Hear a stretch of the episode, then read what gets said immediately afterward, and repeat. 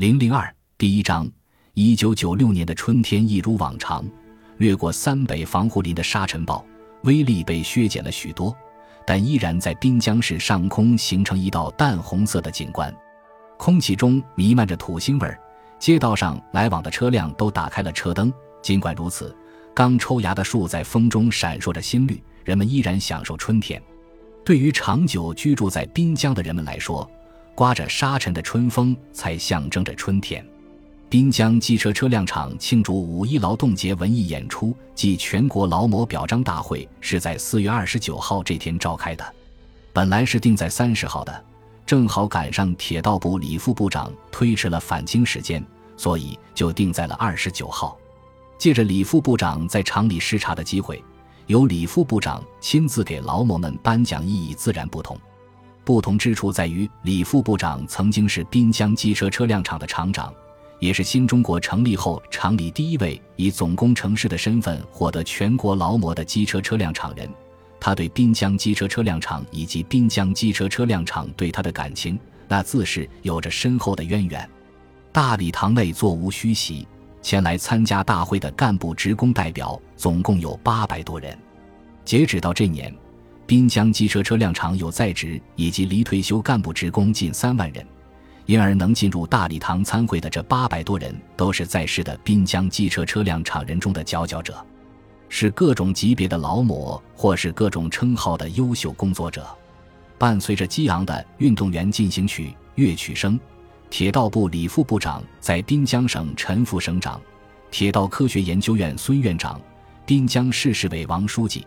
省工业厅赵厅长、滨江机车车辆厂厂长高学明等一众领导的陪同下走上主席台，众人频频向台下挥手，在各自座位上就坐。座位前大红绒布蒙着的桌子上摆放着写有领导姓名的名牌，台下坐着的干部职工代表全部起立鼓掌，气氛十分热烈。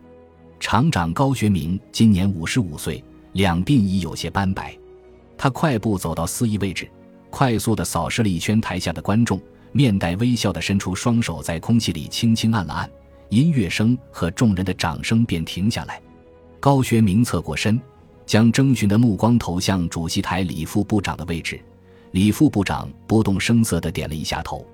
高学明得到示意后，对着面前的麦克风朗声说道：“同志们。”让我们再次以热烈的掌声欢迎各位领导与专家来我厂视察指导工作。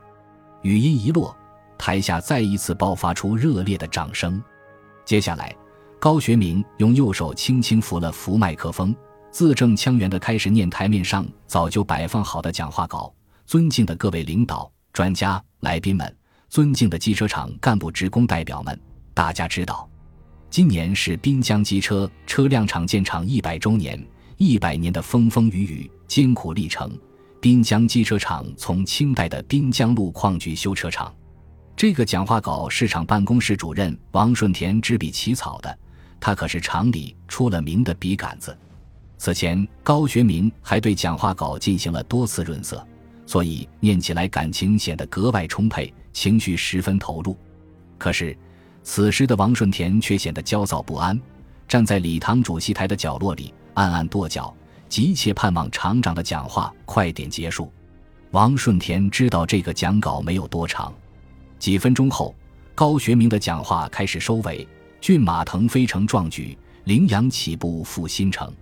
我厂在生产效益与社会效益取得双丰收的同时，百尺竿头再进一步。根据全国机械工业行业协会的统计。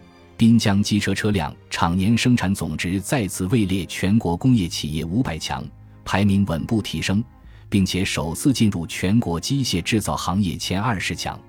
高学明讲话结束，李副部长率先鼓起掌来，台上台下又一次引燃热烈的掌声。待大家的掌声渐渐稀落，高学明热情地提高调门，大声宣告：“下面。”让我们以最热烈的掌声欢迎李副部长讲话。台上台下的掌声再次爆响，但明显比前两次更加热烈。这时，满面笑容的高学明才走到自己的座位上坐下。王顺田一刻不敢耽误，从主席台的那个角落，脚步匆急地向他走过去。李副部长脚步稳健，缓步走到讲台前，语气谦虚地讲道：“首先，我向陈副省长、王书记以及各位来宾、干部职工代表们问候五一劳动节快乐，祝福大家身体健康，万事如意，祝福滨江机车厂百尺竿头更进一步，赢得更大的辉煌。”掌声在响。接着，李副部长并没有照本宣科念自己面前的讲稿，而是饱含深情的脱稿演讲：“同志们，再次回到滨江机车厂，我很激动。十年前，我从咱们厂厂长的任上调到铁科院，我离开的十年，也是滨江机车厂发展飞跃的十年。滨江机车厂这些年取得的成就，我很欣慰。当年研制的 YW 二十五型高级卧铺车，不仅打开了国内市场。”而且还多次赢得出口订单。王顺田敏捷地在高学明身边蹲下身子，在他耳边急切地低语着。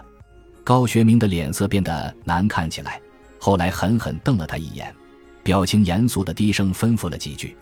得到指令，王顺田快步躬身向台下首排就坐的副厂长兼副总工程师何向华走去，与他耳语几句。何向华当即起身离开，接着。台下坐着的七八名中老年工人代表也相继离席，不少代表不解地向他们看去。高学明脸色难看是有原因的。原来，作为中国近代工业发源地之一的滨江市是副省级大市，而滨江机车车辆厂与清朝末年的滨江煤矿、滨江铁矿组成了晚清政府当年在中国北方召建的滨江路矿局。可以这么说。中国铁路机车制造业源起于滨江市，源起于滨江机车车辆厂。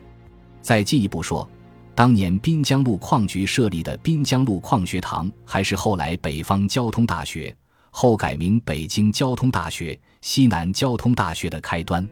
然而，往事不要再提，人生已多风雨。这句歌词对于百年滨江机车车辆厂来说十分贴切。过去的辉煌都已经是历史。现如今，多少企业破产倒闭，其中不乏国营大厂，不乏有年代、有历史的大厂。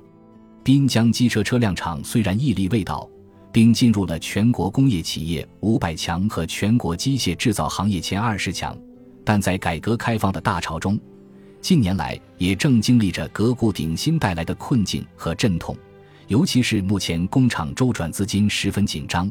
已连续三个月没有给工人发放工资和奖金，东边日出西边雨，在高学明满面春风的讲话的时候，工厂车间里却是另一番景象。相对于大礼堂内人们的欢愉与鼓掌，车体车间内的工人们却是一个个愁眉苦脸、垂头丧气。导火索是由车体车间一个外号叫做“马杆”的高瘦年轻工人点燃的，瞅着车间内火花飞溅。听着机械加工的噪音此起彼伏，车间已三个月发不出工资，想着老婆早上出门前数落家里没钱给孩子买奶粉的事，马杆就觉得心中十分窝火。他无心在铣床工位上干活，干脆将手里的扳手重重地扔在工具台上，然后抓起一块黑乎乎的抹布擦着满是油污的手。这一幕正好被另一个班组的工友赵老五看见。赵老五嬉皮笑脸的走过来，故意对他说：“马杆，给根烟抽。”马杆没好气的回道：“给你个屁，抽不抽？”赵老五并不生气，有意提高嗓门调侃他：“哎，你们车间不是发奖金了吗？怎么的，又让你老婆刮走了？不提这茬还好，一提钱正好刺中马杆的伤心之处。”马杆恨恨地拿起刚才那把扳手。又用力地在工具台上砸了一下，大声骂道：“发个屁！仨月没闻着奖金是啥味儿的了！哎，赵老五，你说咱们还干个什么劲儿？工资拖着，奖金也见不着，还成天的全国五百强，这强的强的，这不是糊弄鬼吗？干脆破产关门得了！”两人的抱怨立即引起旁边工人的注意，他们三五成群的向马杆和赵老五聚拢过来。赵老五见一下子聚了不少人，顿时来了精神头，提高嗓门大声抱怨：“我们车间更惨，到现在连去年的年终奖蹦子没见着，给我闺女买奶粉的钱都是我媳妇舔着脸跟丈母娘张口要的，不怕你们寒碜我，我上街要饭的心都有。”中工人眉头紧锁，七嘴八舌的议论起来。看到众人都是一脸的义愤之色，马杆火上浇油的起哄：“干活就得拿钱，这是天经地义。”走，咱们找厂里讨个说法去。这时有人担忧的提醒道：“听说厂部大楼里坐办公室的还有车间主任、工段长都欠着呢，咱们这么闹不合适吧？”马杆圆眼一瞪，愤恨地吼道：“有什么不合适的？人家那是干部岗，本来工资就比咱高。”咱那仨瓜俩枣就不能欠，那可是养家糊口的活命钱。对，不能欠咱卖苦力的钱。趁着李部长在，咱得找他说道说道去。对，找领导说说去，一块去，人多力量大，看他们给咱什么说法。走走，一块去。众工人你一言我一语，很快形成了声势。感谢您的收听。喜欢别忘了订阅加关注，主页有更多精彩内容。